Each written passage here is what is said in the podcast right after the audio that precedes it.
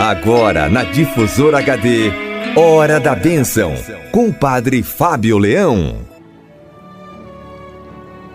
Bom dia, Ângela.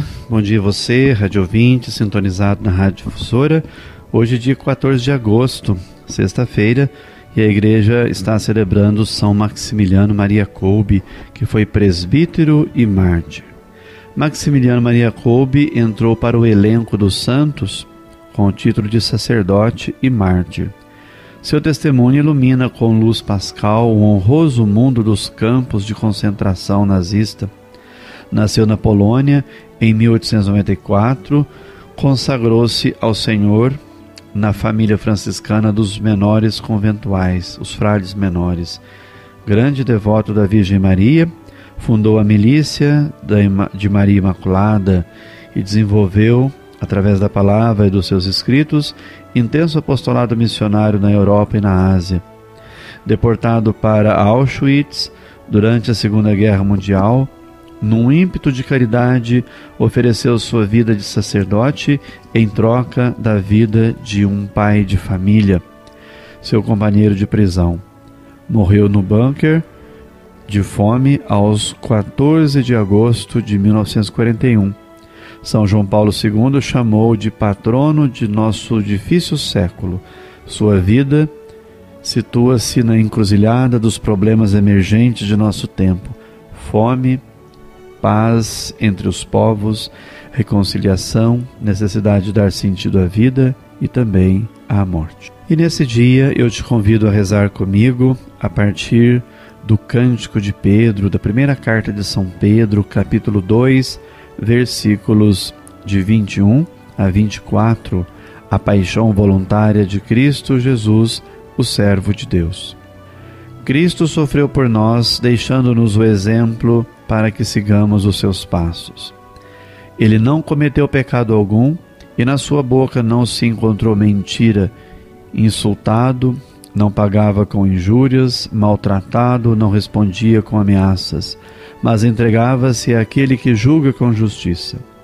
Suportou os nossos pecados no seu corpo sobre o madeiro da cruz, a fim de que, mortos para o pecado, vivamos para a justiça. Pelas suas chagas fomos curados.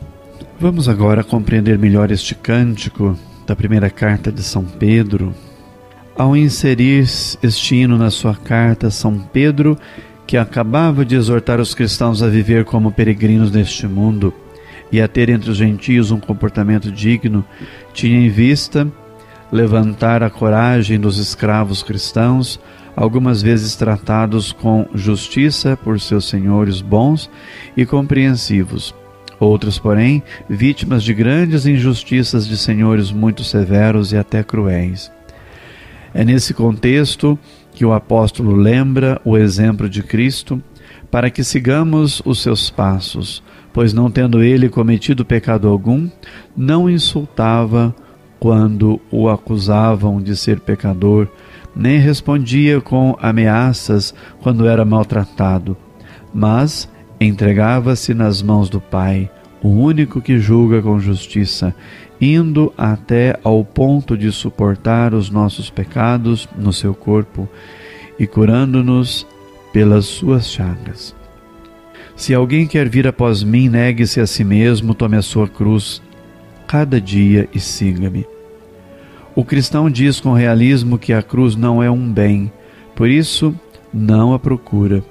Ao contrário, unido a Cristo, até pede ao Pai que, se é possível, a afaste dele, mas também não foge dela quando se lhe apresenta. Abraça-a com decisão e serenidade, leva-a com coragem e confia na misteriosa fecundidade da sua atitude, sabendo que a cruz não é um fracasso. Se assim fosse, Jesus não a teria aceito nem nos diria para o seguirmos por esse caminho. Para quem põe a sua confiança em Deus e espera os bens celestes, a cruz não é a última palavra da vida. Essa palavra é a do amor com que a levamos. O homem de fé aceita-se como pessoa pobre e limitada, confia-se totalmente a Deus, imita Jesus Cristo e sente-o perto de si. Ao abraçar a cruz, sabe que abraça o crucificado. Unido a ele, torna-se sinal da sua presença e instrumento de salvação para os outros. Alegro-me nos sofrimentos que suporto por vós e completo na minha carne o que falta às tribulações de Cristo, pelo seu corpo, que é a Igreja, ensinava São Paulo na carta aos Colossenses, capítulo 1, versículo 24. Ninguém aprende estas coisas apenas por si mesmo. Temos de ser ensinados pelo Espírito Santo. Ele nos diz que a resposta ao escândalo da cruz é a paciência cheia de esperança. Quando o Espírito Santo leva alguém a descobrir o mistério da cruz, esse homem ou essa mulher aprendem a estar sempre alegres, mesmo no sofrimento que ela traz consigo. Meu querido rádio ouvinte, vamos agora rezar por todos os nossos irmãos e irmãs na fé, aqueles que sofrem por causa da fé em Jesus. Celebrando hoje São Maximiliano Maria Kolbe, lembramos de tantas pessoas que sofrem e dão sua vida por causa de Jesus e do seu Evangelho e do reino que ele anunciou. São pessoas que estão espalhadas no mundo inteiro.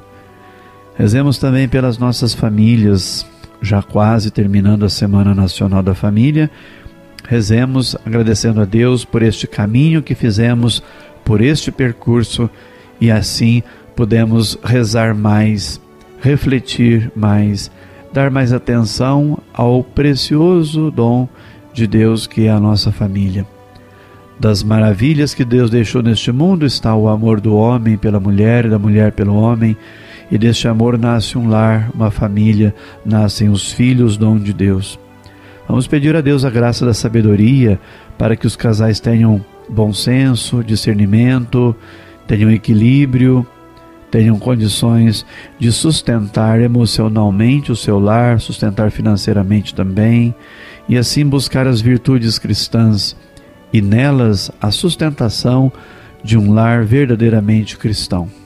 Rezemos por todos aqueles que estiverem envolvidos nessa semana, especialmente aqueles que deram dinamismo essa semana, os agentes da pastoral familiar da nossa arquidiocese. Também os padres rezando as missas, fazendo até mesmo outras celebrações, para que pudesse essa semana acontecer bem. Rezemos também louvando a Deus pela família que nós temos. Pode não ser a mais perfeita, e na verdade não existem famílias perfeitas, mas agradecemos a Deus pela família que Ele nos deu, com todas as cruzes que carregamos, sendo membros dela. Também rezemos por todos os enfermos nos hospitais, nas casas, por aqueles que estão se recuperando de alguma cirurgia, estão re recuperando a sua saúde Lembro aqui daqueles que foram vítimas da Covid-19, estão em quarentena, estão fazendo seu isolamento social e fazendo aí o seu esforço, sua recuperação para de novo serem reintegrados na vida social. Também quero lembrar aqui de todas as pessoas que ligaram aqui para a rádio, deixaram seu pedido de oração e as bênçãos de Deus. Que sejam todos eles fortalecidos na fé e na esperança com a nossa oração. Deixo meu abraço para todos os queridos radiovintes, desejando também um ótimo final de semana e lembrando que nesse próximo final de semana, nesse domingo, vamos celebrar a Assunção de Nossa Senhora ao céu.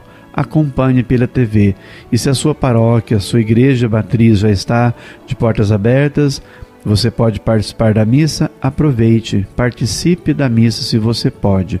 Se você não pode, se você não pode por razões de saúde, ou se você não pode porque se sente é, com receio, com medo de ir por conta do coronavírus, ou se você não pode porque a sua igreja não está aberta, fique em casa e acompanhe com piedade e fé as celebrações de missa pelo rádio, pela internet ou pelas TVs católicas do Brasil. Sua bênção de Deus também para todos os casais que estão celebrando aí durante esses dias aniversário de casamento, de modo especial quem celebra bodas de prata, bodas de ouro e também bodas de diamante.